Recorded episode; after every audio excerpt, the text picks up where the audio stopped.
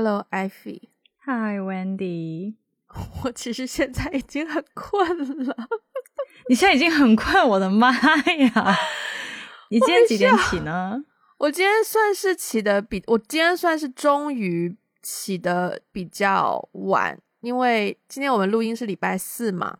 嗯哼。然后呃，在过去的三天呢，我都是早上，我想想啊，五点 我五点半的闹钟。然后因为最近。公司事情很多，我觉得大家都赶着想要在春节之前把很多事情做完，所以很多事情都挤在这两个星期，也就是我正式放假过年之前的两个星期去完成。然后除了早起也就算了，因为就是。我的工作性质的需要啊，就是前面的礼拜一、礼拜二，我也是要留在公司，留到有一些彩排要完成，就大概留到晚上九点啊、十点啊这样子才可以回家。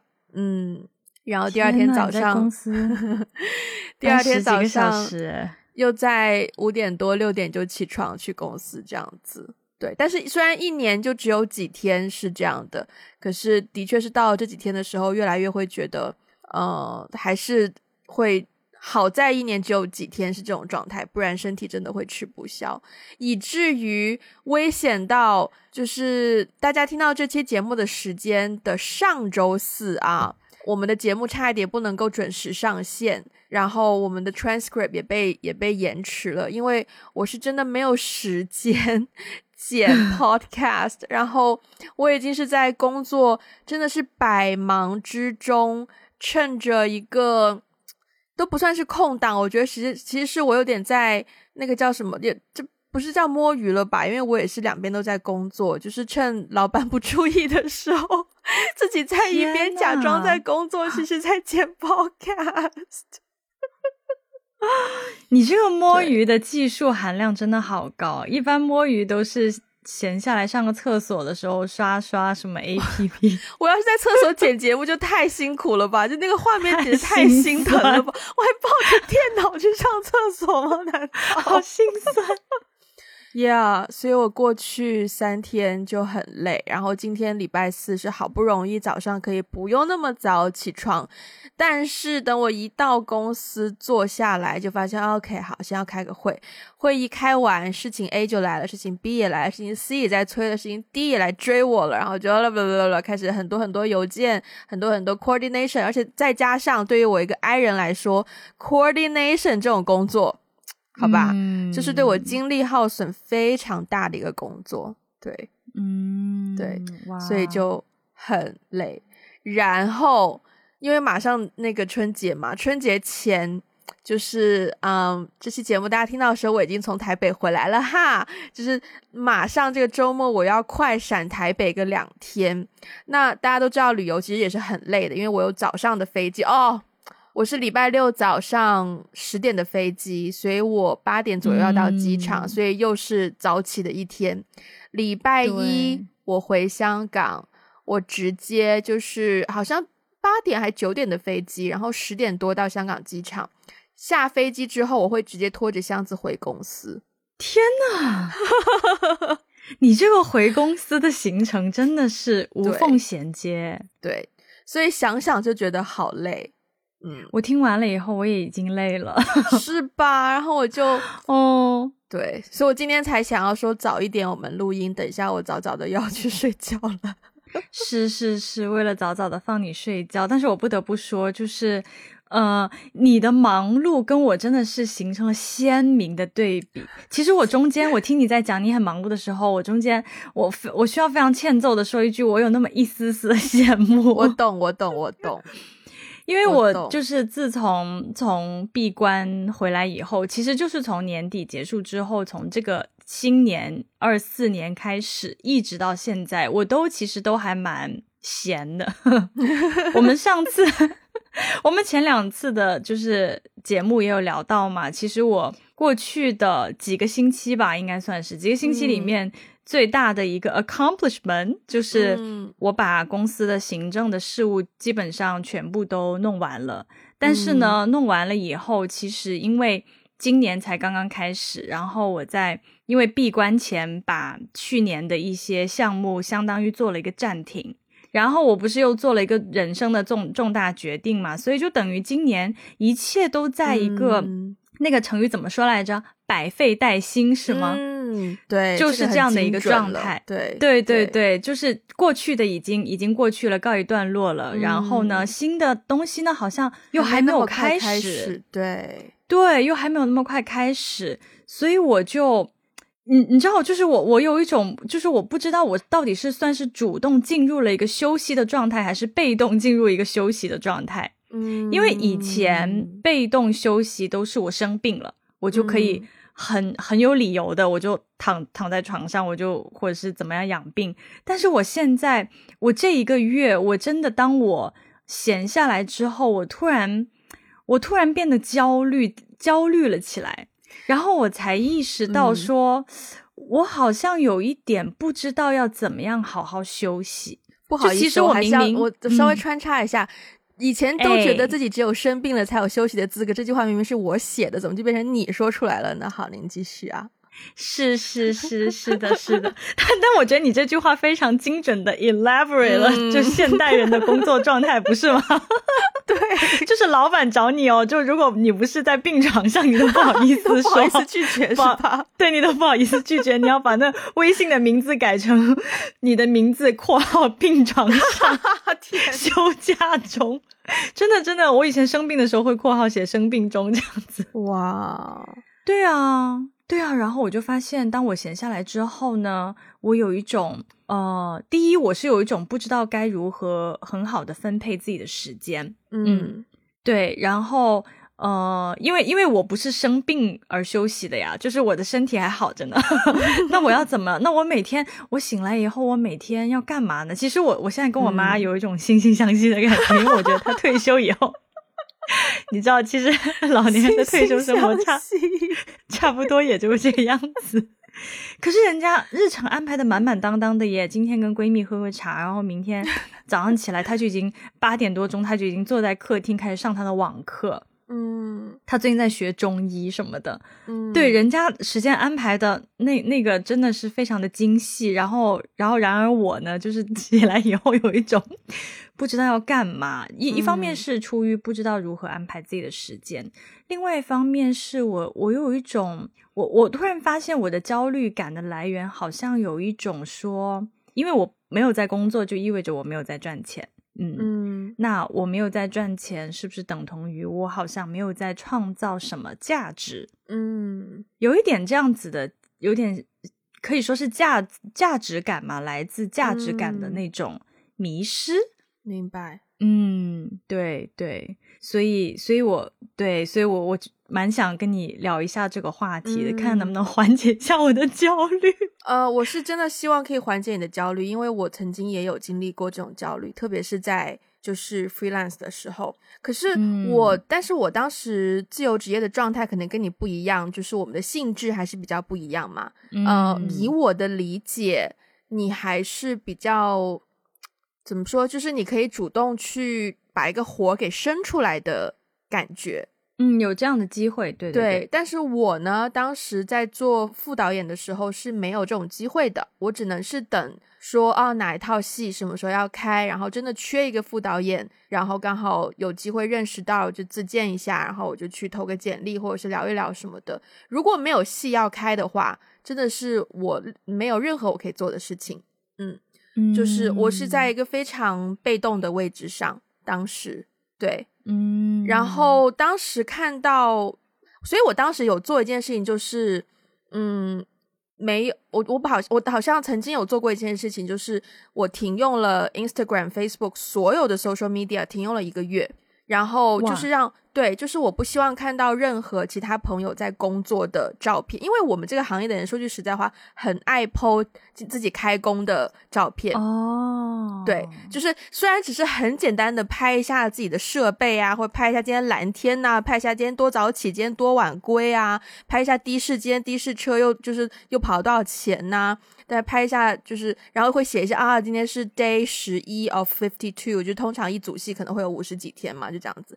但是哪怕这些东西都给我带来很大的焦虑，就是我觉得为什么你有戏开我没戏开，是我不够好吗？嗯，是我专业能力不够吗？是我上一份工作得罪了什么人吗？然后我就会陷入一个 again 又是一个很多很多的内耗，对。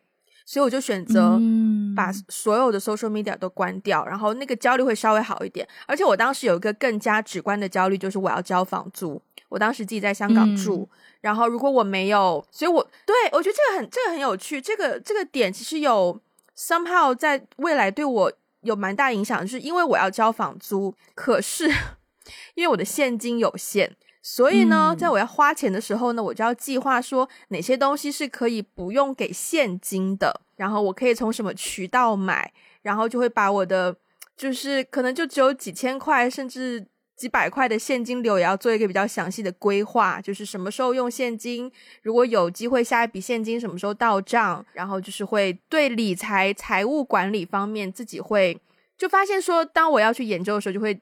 稍微多去看一些知识，然后就会有一种有一个小小学习的过程啦。我是觉得，对，当然通常那个情况就是信用卡账单下来就很惨不忍睹嘛。然后现金一进来，第一步一定是先把信用卡的最低还款金额给还了，不要给我生太多的罚款。但是就是，Yeah，我当时还有一个经济上的焦虑，但是呢，可能也是因为我跟你的当时自由职业的属性不一样。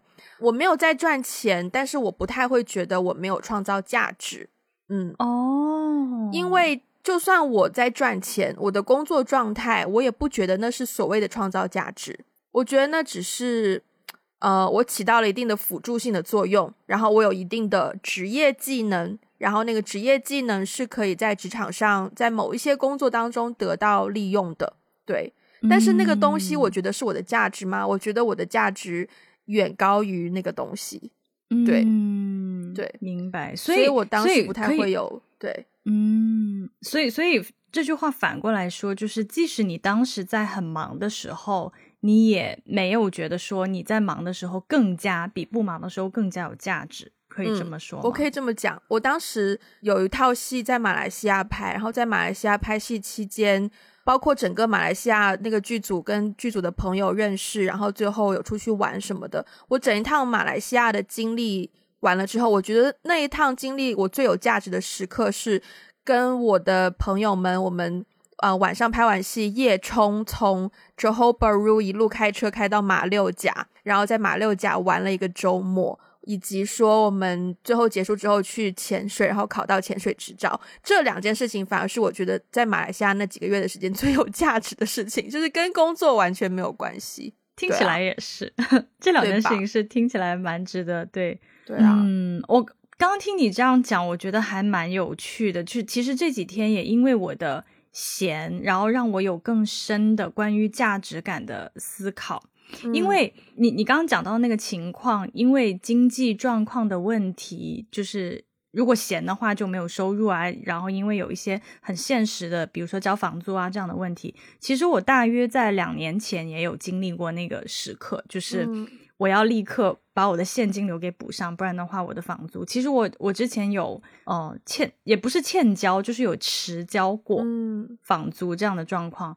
对，然后但是这次跟之前不太一样，所以就是也这也是为什么会让我对于价值感有更深的思考。是我这次其实没有太多的经济压力，嗯，因为我这次是住在家里嘛，嗯，然后之前也有一些些存款了，所以其实本来住家里就不会太太花钱，对，然后就算是要。花钱其实我也不会，也不会花太多，就是也不会至于到我活不下来啊。有一个什么 deadline，我就一定要交一笔钱。其实没有这种经济压力，可是我反而会有一种在思考说，那我闲下来，我到底提供一种什么样的价值？就是你刚才在讲，我刚刚不是问你说，忙的时候会不会更加有价值吗？嗯，我自己在思考这个问题的时候，我发现我以前哦，我以前确实是会有的。就我以前确实是会觉得，当我更忙的时候，好像有一种被需要的感觉，嗯，就是所以未必我在工作当中其实并不会赚很多钱，我的这个行业属性并不会让我赚很多钱。可是当我忙的时候，好像有一种啊，这个项目没了我又不行，那个项目没了我又不行，好像我到处都在被需要的那种感觉，然后似乎就让我有一种啊，好像自己可以提供很多价值的的的感觉。嗯，所以所以其实对啊，所以我就会陷入这几天就陷入一种更深的一个思考，就是说，OK，那我以前我可能我以前大多数情况下把我的价值感寄托在我的工作上。那我现在没有工作了，我就假设我这个月就是不工作了，我就闲。那我不工作的时候，我的价值感来自于哪里？嗯，我就开始思考这个问题，因为我发现我周围很多人其实都多多少少都有一种呃追求忙碌等同于追求自己在社会上的这种认可和价值。我其实我坦诚讲啊，我我觉得我身边很多人都蛮就是工作狂的，我必须要讲。嗯，对啊，你有想过你的这个价值感？从哪里来吗？就是你平常会想这个我会，我我想过，但我觉得我现在已经有答案，所以我不太再需要想了。但是我对这个问题的看待是，我也有过在工作上被需要的感觉，然后那个感觉的确是能够给我带来一定程度的价值感的。我也会在工作当中有时候觉得啊，为什么你们开会这个会我不需要开吗？是我不被需要吗？我是不是创造比较少的价值？我是不是对团队的，就是付出不够多，还怎么怎么？我偶尔也会这样子想，但是价值感是更大的一个范围，它可以包含，就是有很多种，有非常多不同的方式可以给一个人创造价值感。被需要是一个很快速、很直接、很便捷的方式。可是除了这种方式之外，也需要一些呃时间跨度更长，你需要做出更多努力才能够得到的价值感。但是那种价值就是就是种快感啦，其实。但是那种价值感是意义来的更深远，可以影响你更久的价值感。我觉得其实这个问题是每个人都应该要去问自己的一个问题，就是。你会从哪些方方面、哪些地方得到价值感，或者说满足感？不仅仅是工作上，可能生活上，甚至在一段关系里面也有。因为我们都说，就是经营一段关系嘛。那你所谓经营，你就是要就是要付出一些心思嘛。那你你说付出不求回报是真的吗？我觉得不可能。就是你得到哪种回报，你会觉得你的付出有所收获呢？对吧？就是类似的类似的问题。嗯。如果直接要回答你这个问题的话，我的价值感是我真正追求的，我希望有一天我能够实现的价值感。这个是一个很渗透在我平常的一些言行举止当中，包括做 podcast 一样。因为我的我的我觉得比较核心一个我想要得到的价值感，来源于我说的话，我写的东西。我发出去的文章，我拍的影片，对哪怕一个人有了一定的正向作用，我就会感受到很深刻的价值感。对，这个是我想要追求的。当然，工作当中，但是不代表只有这一种方式能给我带来价值感啊。就是被需要也可以给我带来价值感。偶尔，当我需要调剂的时候，我也是希望创造一些我被需要的机会，让我如果这段时间都没有得到什么价值感的话。有一个这种机会也会让我得到一种平衡，但是我也需要知道说，嗯，这种价值感不能维持我很久。我觉得很多，我觉得自从我在这份就是现在在这个 corporate 有一份全职工作之后，我有体会到一些大公司在使用的小伎俩。它有的时候呢，就是给你创造这种短而快的价值感，把你留在公司里面，然后让你失去了你可以创造更多。意义深远、价值感的机会，对我爱我的公司，但是我觉得这个是一个 现况。对，嗯，我觉得大部分人在公司里面工作，可能很少有人像你这样 清醒，是吧？如此清醒，如此透彻。其实你刚刚在说你在公司里面工作的时候，你你你看透，就有的时候在公司里面工作会创造这种短而快的满足感，会让你觉得自己在这个公司里面很有价值。其实也让我想起我的第一份工作，嗯，我第一份工作就是刚出社会的第一份工作的时候，上那个时候是我第一次体会到我在社会上的价值感，嗯，因为以前都是学生嘛。以前的学生的价值感可能就来自于，呃，我是哪个学校的老师的表扬吗？不会不会，研究生没有老师表扬你，但是你是哪个学科的，呃，以及就是你是哪个学校毕业的，然后你对你的成绩怎么样，你的课堂表现怎么样，就是这这种东西会会给人带来价值感。但是也老老实讲，因为我在研究生在美国嘛，其实大家不 care 你的成绩，嗯，就大家平常就是玩呐，也不会聊成绩，所以那个学生学生的标签给我带来的价值感还好。但等我真的。出来社会第一次工作，第一次要去争取什么我的年终奖，就是你知道有个年终述职报告，你就是要写你今年为公司就是做了哪些贡献，说白了就是要夸自己。然后呢，你要跟你的老板，就是呃你的 line manager 或是你的老板的老板怎么怎么样，他会有很多的那种到年终的时候，他会有一个一对一跟你约谈，然后就大概你要跟他聊一聊你你今年的。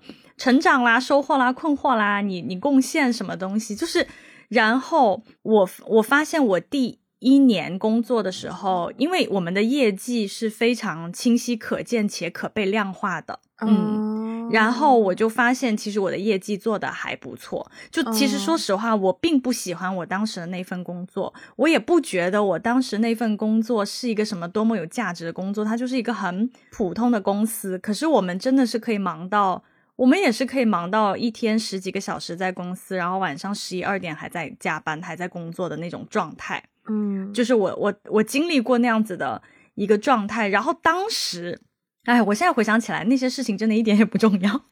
可是我当时真的是把它当成很很重要的事情来看待，然后我就会真的是待到很晚，然后然后忙到最后，然后到年终的时候发现自己业绩很好，然后就。有一种成就感，就是第一次有一种在社会上被认可的那种感觉。但是其实哈，你离开公司以后，轻易的被替代，就是你不拼，有一百个人比你更拼。其实真的也没有什么地方说没了你不行。对。然后我觉得，当那那一年，那一年是我第一次体会到，就是说，呃，我在追求忙碌，其实是在追求一种被认可的价值感。但是我离职了以后，也同时体会到，好像这是一个谎言，就是往，就是给他上个价值往大里说，就有的时候有一点资本家 PUA 员工的时候，就会给员工创造一种好像啊，你很重要，你很重要，没了你不行，然后要忙忙忙忙忙。但其实 at the end of the day，其实你其实你你很多时候也是在瞎忙了，就是那些东西其实不做也 OK，也没没有哪个行业说真的那么重要，就是少一个人就会怎么样，其实也没有这种事情。所以后来我好像也慢慢意识到，就是说有的时候，特别是我刚开始工作的时候，我把我的价值感很大程度上建立在工作中，其实它有的时候也是蛮虚幻的，就是也是嗯这样的价值感是很。很容易被冲刷，怎么说呢？它就是很很不稳固，因为哪天你工作没了，你难道你的你你人生就坍塌了吗？你的价值感就没了吗？就会有这样子的反思。对，但是我没有想到，在这么多年之后，当我这一个月真的就是进入了一个，可能也跟春节快来了有关了。对，因为我我要面。面对三三大姑六大姨的压力是吧？哎，对，三姑六婆啊，大对你又不结婚，你干嘛呢你？然后你什么时候回来的？前两天。什么时候走啊？过两 天。对，赚的多吗？不太多，够用吗？不太多是多少啊？不不也不少啊？对对，没多少，没对。没多少是多少啊？一个月的一个月的工资，一个月的工资是多少？没多少，那没多少是多少啊？就一个月的工资。这小红书上面很多这种梗，对我也有看。对。对对，所以可能也是因为要马上要过春节了，然后要面对，真的是要面对很多的问题，然后这些问题也会使得我产生一种焦虑。你知道我当时会有一种什么想法呢？我就会觉得说，如果我跟亲戚说我在休息，大家就会有一种，因为我的亲戚都是上一个年代的人嘛，嗯，上一个年代的人也不不存在不存在什么休息，你知道吧？就是上一个年代一份工作做三十年，他就会觉得你有什么好休息的。你很累吗？为什么要休息？我觉得你讲到春节这个，真的有瞬间有很多回忆浮现。就是在我 again 我还在 freelance 的时候，我真的是会有不想要回老家的心情，因为我每次回去呢，我都觉得，就是我现在当然。就是看开了，大概也就能理解了。双方的心情我都能理解，但是以前是真的觉得，嗯，的确一些。不要说远亲了，就是一些可能我妈妈有的时候都不太理解我在做什么，我为什么要休息，然后我为什么现在没工作，没工作是不是很可怕、很糟糕或什么什么的？然后他们问的问题就是真的赚多赚赚的多不多啊？香港是不是赚很多啊？我也就是完全没有办法回答。但是我后来发现，呃，这个位置是首先我为什么要在乎？嗯，因为很明显他们的。生长环境，他们接触到的东西跟我所接触到的，跟我的眼界是不一样的。嗯，对对对，他们看待是前前面你刚刚说，你妈妈现在退休之后，每天约人出去这个下午茶，然后还在家上课学中医。我其实当时的感觉是真的，你应该跟你妈学学。我觉得你妈现在才终于学会了什么叫做生活。我觉得在我们的文化里面，很多人从出生上学。从来都只会被动的休息，然后从来都只会追求在事业事业有成、学业有成、家庭有成，好像就已经是生活的部分了。可是其实你自己的时间总是会被这一些社会标准的东西剥夺，你根本没有时间是放在自己的生活里面。所以很多人是根本不懂得生活的，别说休息了，就连生活都不懂。然后只能够追随到一些可能大众媒体在传播的，或是大家口耳相传在聊的所谓的，你以为养生就是生活吗？养生是为了让你更好的工作，OK？大家都心知肚明，养生根本不是为了让你好好的生活，对。所以，嗯，我后来发，就是我我当我意识到我为什么在乎呃这些亲戚的这些跟我的生活没有办法贴合我价值观的问题之后，我就发现说啊。他们的眼界跟我的眼界是不一样的。我为什么明明自己已经开了这么多的眼界，有了这么这么呃，也不能叫新颖吧，但是就是这么不同的世界观。每到春节，我又要被他们的世界观、被他们的眼界又再限制一回呢？我为什么要自己去给自己自讨这种苦吃呢？对吧？他们不理解就是不理解啊，他们不理解不是我的错啊，他们不理解不是我的问题啊，是他们没有。没有没有见识过这个世界上有这样子的存在，而且而且而且，我觉得我的行业很有趣，是明星啊，就是很通俗的明 星。明星不是常常上节目就会说啊，最近在休息吗？为什么明星说休息大家可以理解，为什么我们说 休息大家不能理解？哎，还真的是，还真的，其实是一样的，因为明星明星也是拍戏嘛，演员也是拍戏，我也是拍戏呀。因为拍戏的那几天、那几个月，你真的是很高强度、高高度集中的，每天可能十个小时、十二个小时，你没有时间给自己休息，就只是把时间归还给自己而已，就这么简单。所以有的时候，我就是如果有一些就是我不太 care 的人问我当时啊，那什么时候，我都会说啊，那个周迅也在休息啊。跟周迅同步休息，对对啊，那个昆凌现在也休息啊，我们刚跟他拍完戏，对啊，嗯，不知道有没有给到你有没有发现？有有有有，你刚才在讲，你刚才在讲这个时候，我我想到两个很有意思的点，就是说，对我为什么过年会压力会暴涨，就是其实我发现背后，我我还是会想要获得他们的认可，嗯，你你懂吗？因为但是他们的那个认可的那个。价值感的标准跟我完全是不在一个维度的。其实我在做的是他们完全不能理解的事情，所以我每次被问，我就会很烦，因为我会认为我并没有获得他们的认可。嗯嗯，但是但是我又其实会在意，就是亲戚或者上一代人对我的一种认可。对，其实我一方面是我我的功课可能就是说我要学会不要再去满足追求他的认可，因为。因为他的世界跟我的世界不一样，我不可能满足他的认可的。我要是满足他的认可，我就不是现在的这个我了。没错。然后另外一个，你提到一个很有意思的点哦，我关我觉得关于休息，就是休息这个概念在我们的文化里显得有点负面。嗯，我我我我想到的就是说，好像我听到大家讲休息都是那种，哎，就像你刚刚说的，明星 实现了财富自由，好像休息是属于某一个阶层的人才才有的一种权利，好像一般人你就是我，我真的会有这种感觉，就是每次我在跟别人说休息的时候，大家都会有一种问号脸，好像觉得你刚经历了一个难关，或者是你你 对。对。但是，可是我们本来就是工作一段时间，可我们本来就是要休息的。其实我们的假本来就是少的，我们的工作强度本来就是大的。放到全世界，我们的工作强度就是大的。但是我发现大家好像对一方面是对休息这个概念会会有一些误解，要么就是说。你怎么了？你生病了吗？嗯，哦就是这种被动说了吗？还是你刚辞职了吗？你刚怎么了吗？就好像是你经历一个很大的事件，你才可以休息一下。对，好像我们就不能主动去选择休息，要么就是只有那种他，就是比如说有的时候我爸就揶揄我的时候，就会说：怎么人家财富自由才在那里休息，你就没没没没赚几个钱就只。就是他会觉得我经常在休息，对，就是他觉得我不是很忙的时候，就好像那这个就是我在在家办公的一个挑战，这个确实是，嗯，对对，所以我就发现，就是好像在我们的文化里，大家对于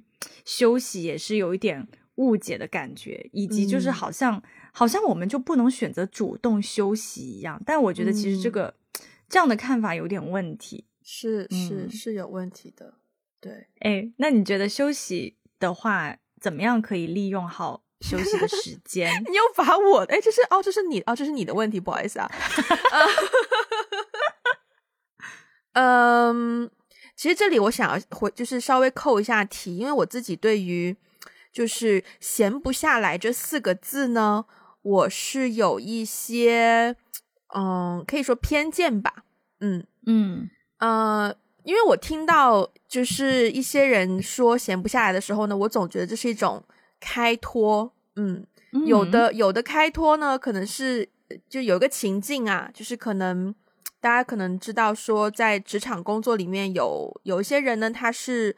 嗯，work hard。有些人呢是 work smart。简单来说，就是同样都是一个 Excel 的表格，要做某一个分类。聪明的人呢，可能就会去呃搜寻一下，说有什么公式可以最快速的两秒钟内分类。然后笨的人呢，可能就手动的，就一个一个的手动去分类，对吧？那笨的就嗯嗯嗯嗯，也不能叫笨吧，可能就是就是对 Excel 不那么熟悉，但是又想不到有别的方法的人，嗯。然后，然后前一种前一种手动呢，就属于 work hard，因为他可能要花很多时间；后一种呢，就是 work smart，就是他想要花最短的时间实现一样的价值嘛。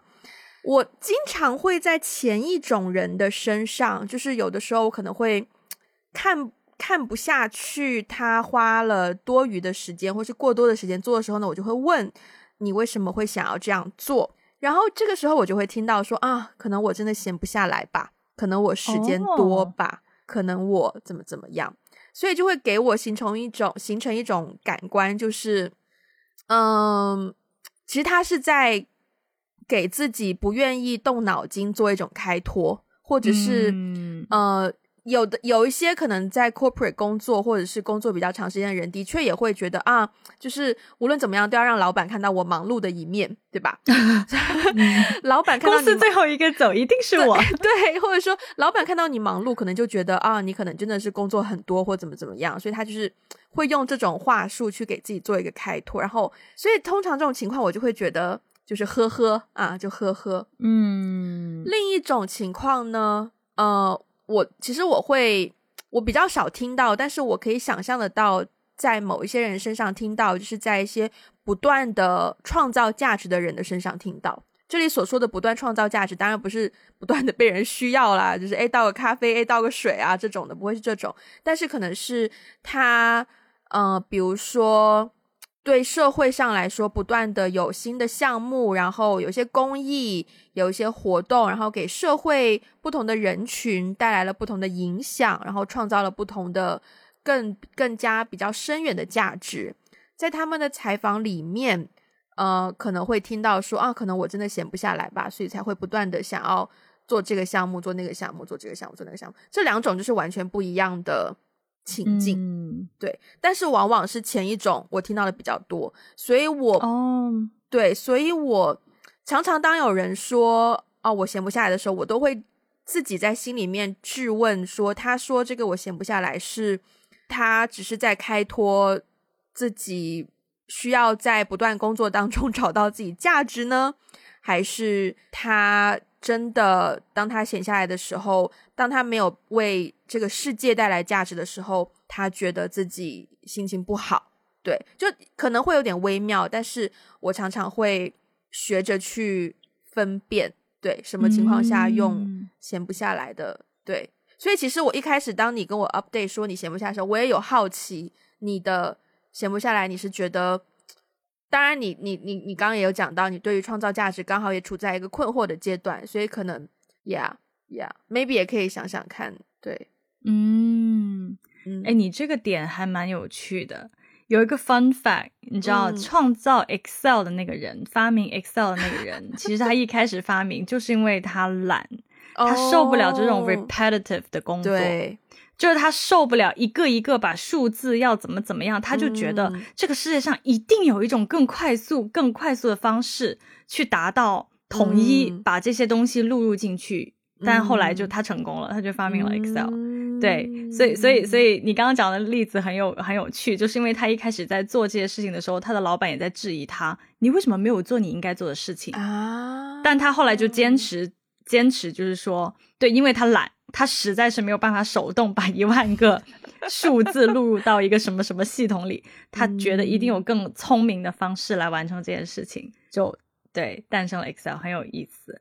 然后另外一个点是你后后面讲到，就是说创造价值这件事情，嗯，很有趣的是，就是真的很符合我的情况，因为可能有一些朋友也知道我是。我是做公益行业的嘛，就是公益慈善行业，嗯，对对，所以其实我的工作很多时候也真的是为某一个特定的群体创造价值，就是我觉得我的工作是很有价值的，给我的价值感是跟钱真的没有关系，我的工作的那个价值感是我觉得我有在推动这个社会。有更在朝一个更好的方向进步，嗯，对。然后，但是其实我想说，这个东西其实我们是互相需要的，嗯。什么意思呢？就是说我在投入我的工作的时候，其实我在帮助别人。看似好像我我我站在的这个角色，我不是一个被帮助的角色，我不是一个被帮助的人群，我是一个主动帮助别人的人群。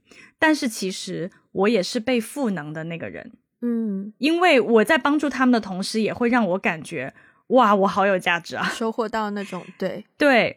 其实这个双方的关系真的不是单单方面的，其实是互相被需要的一种关系。对对啊，嗯，我觉得你的精神状态已经跟跟今天一开始有一些不一样了。我也觉得，嗯，我也觉得有一些不一样哎。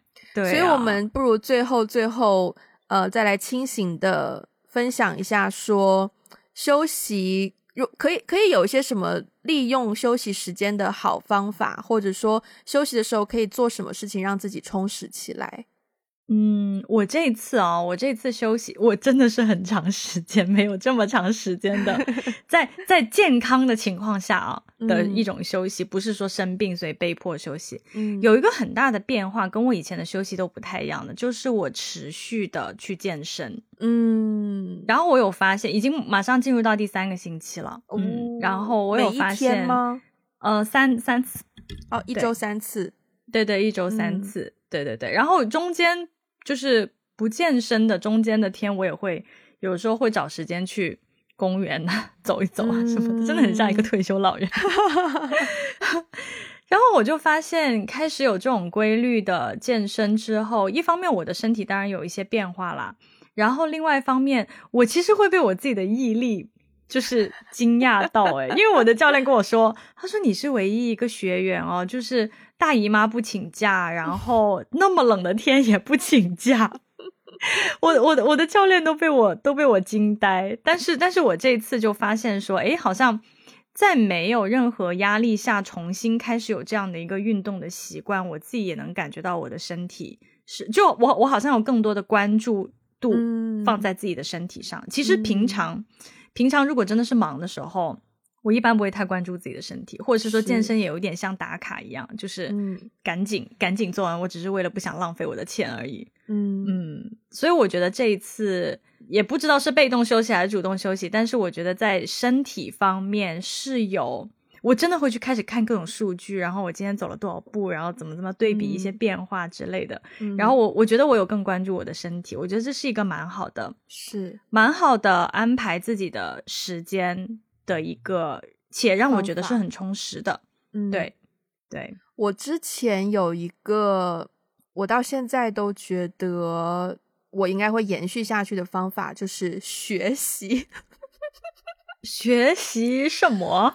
我真的是，我可我觉得我真的可以把学活到老学到老这个精神贯彻下去。就是我可能对这个世界依然还是有蛮多的好奇心。然后，呃，我之所以讲到这件事，是因为我记得就是在我开头讲到有段时间没有戏嘛。然后呢，我那时候也没有那么坚定，也不知道想要当导演要怎么当。虽然我已经是以导演的身份毕业研究生了，可是还是会有一点点的。迷茫，而且对自己的专业能力有些不自信，因为我没有上过很特别系统完整的编剧课，所以我当时呢就买了一本呃所有电影学生，特别是编剧系学生一定会看过的一本书，叫做《故事》。那本书有新华字典这么厚，然后我就下了决心，我每天要去咖啡厅看书，至少一个小时，而且我不仅仅是看，我真的是学，我做笔记。我画，我 highlight 那本书，我做笔记，然后我消化我当天的知识，你知道吗？所以我看书看的特别慢，可是我真的是在，真的是遨游在那个 知识的海洋，然后很贪婪的汲取着这本书当中的精髓，you know，吸收进自己的体内，真的是那种感觉。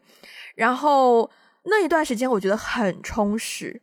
因为他真的是把我本身觉得不够的一个点就弥补起来了，然后我看完那本书之后都觉得写剧本底气足了很多，然后那个过程也是我挺 enjoy，我也不需要，我也没有考试，我也没有比赛，我也不用跟别人去比较，我就只是自己体会自己吸收了多少，掌握了多少，那个感觉我很喜欢，然后再来就是。包括现在射箭也是要学习啊，练习啊，然后法语也是要学习啊，练习。我发现这件事情是真的可以给我带到满足感的，而且这种事情是，如果我在拍戏的时候，我不可能、不太可能有时间去这么规律的去射箭。那我现在有这个时间，again，我前面讲到说。休息就是全世界都把时间还给你了，你想做什么就做什么。那我现在有时间了，我是不是可以去满足我之前没有时间做的事情？所以我觉得有个很 practical 的例子，就是当你哪怕你现在在忙的时候，如果某一天真的心血来潮想到一件事，哎，我想要做试试看，或我想要学看看，我想要了解看看，那你这个 list，当你在休息的时候拿出来，你就可以去把这个 list 一一的划掉，去使执行。就是我觉得就是很好利用。休息的时间，对，嗯，这是个很不错的，这是个很不错的例子。就是以前我听到学习这种例子，我可能会稍微怀疑一下，真的吗？真的有多少人能做到？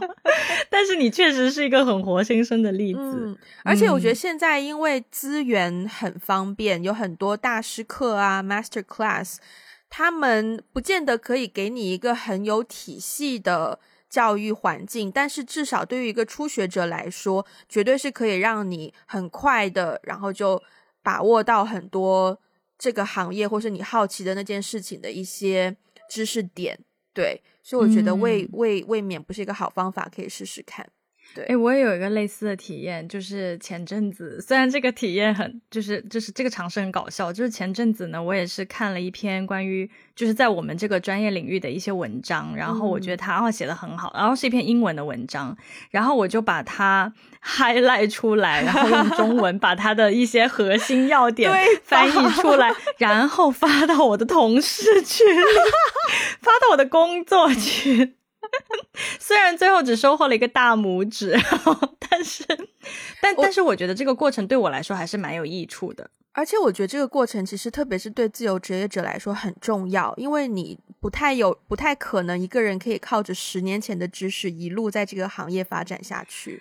没错，你必须要不断的精进自己在这个领域的知识，才可以说跟着这个行业一起进步。对啊。没错，没错。然后我最近还有一个，其实也是今天才开始的一个一个体验，就是我以前呢偶尔会写点东西，但是要要么就是也就是自己随便写写，不会发表在任何地方；嗯，要么就是有机会也会呃有一些认识的出版社，有些主编可能会非常非常 occasionally 才会发表那么个一两篇，而且而且通常都是有有有。死线通常都是有 deadline 有主题，然后你要写。其实，在那个状态下，我自己压力会变得有点大。然后呢，但是我今天也是做了另外一件事情，就是我觉得过去几个月，特别是过去的三个月吧，我在闭关的时候有很多的体会，有很多的感受。可是我没有一个时间把它可以很系统性的把自己的一些感受也好、思考也好，或是沉淀也好写出来。嗯，然后我今天就。对，我今天就开始写了一些总结性的，也不能说是文章吧，因为我也不觉得，就是有机会可能可以发表，没机会我也不强求的一个一个一个状态。但对对对，但是我就是觉得很想要把我的一些体会和思考有总结性的对留下来，系统性的留下来，不是只是一些碎片的记忆、碎片的感受。对，然后我觉得把它写下来之后。那个输出沉淀的过程，其实也是 蛮 fulfilling 的。嗯，当然，就是蛮充实的。嗯，当然，当然，对于一个写剧本的人来说，看到一个空白的文档，然后慢慢慢慢慢慢慢把字都填上去，那个也是会给我带来满足感的。哦，对，看到那个字数不断的在增长。哦，懂。嗯，Yeah，其实我最近才刚跟一个朋友见完面，然后他也有听我们的节目，然后他也说他最近。几个月，也就是辞掉了之前一份工作，然后进入到一个自由职业的状态。然后我觉得，就我们今天聊这个话题，好像也很适合他来收听。希望他有收听今天的这一期节目，也希望他有能够有一些不能叫收获吧，但是可能有一些灵感吧。对，嗯嗯，Yeah，那我们今天节目就到这边。我现在眼睛已经快要合上了。哦，对了，好哦，我觉得你最近这段时间可以精进一下你的厨艺。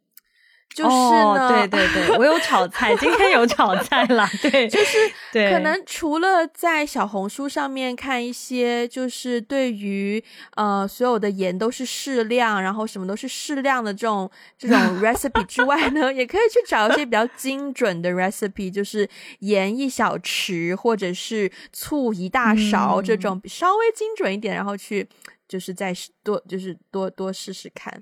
你知道，我现在其实不需要这种 recipe，因为我有一个活人 recipe，就是我妈。我每次在厨房就做任何事情的时候，我妈就会走过来说：“你这个菜呀，这里要这样洗啊，然后那个怎么涮一涮，这个东西啊先放。哎呀，这个一个够了，这个啥盐够了够了。”就就他会有个人人肉那种人肉 recipe 的，就会在旁边一直。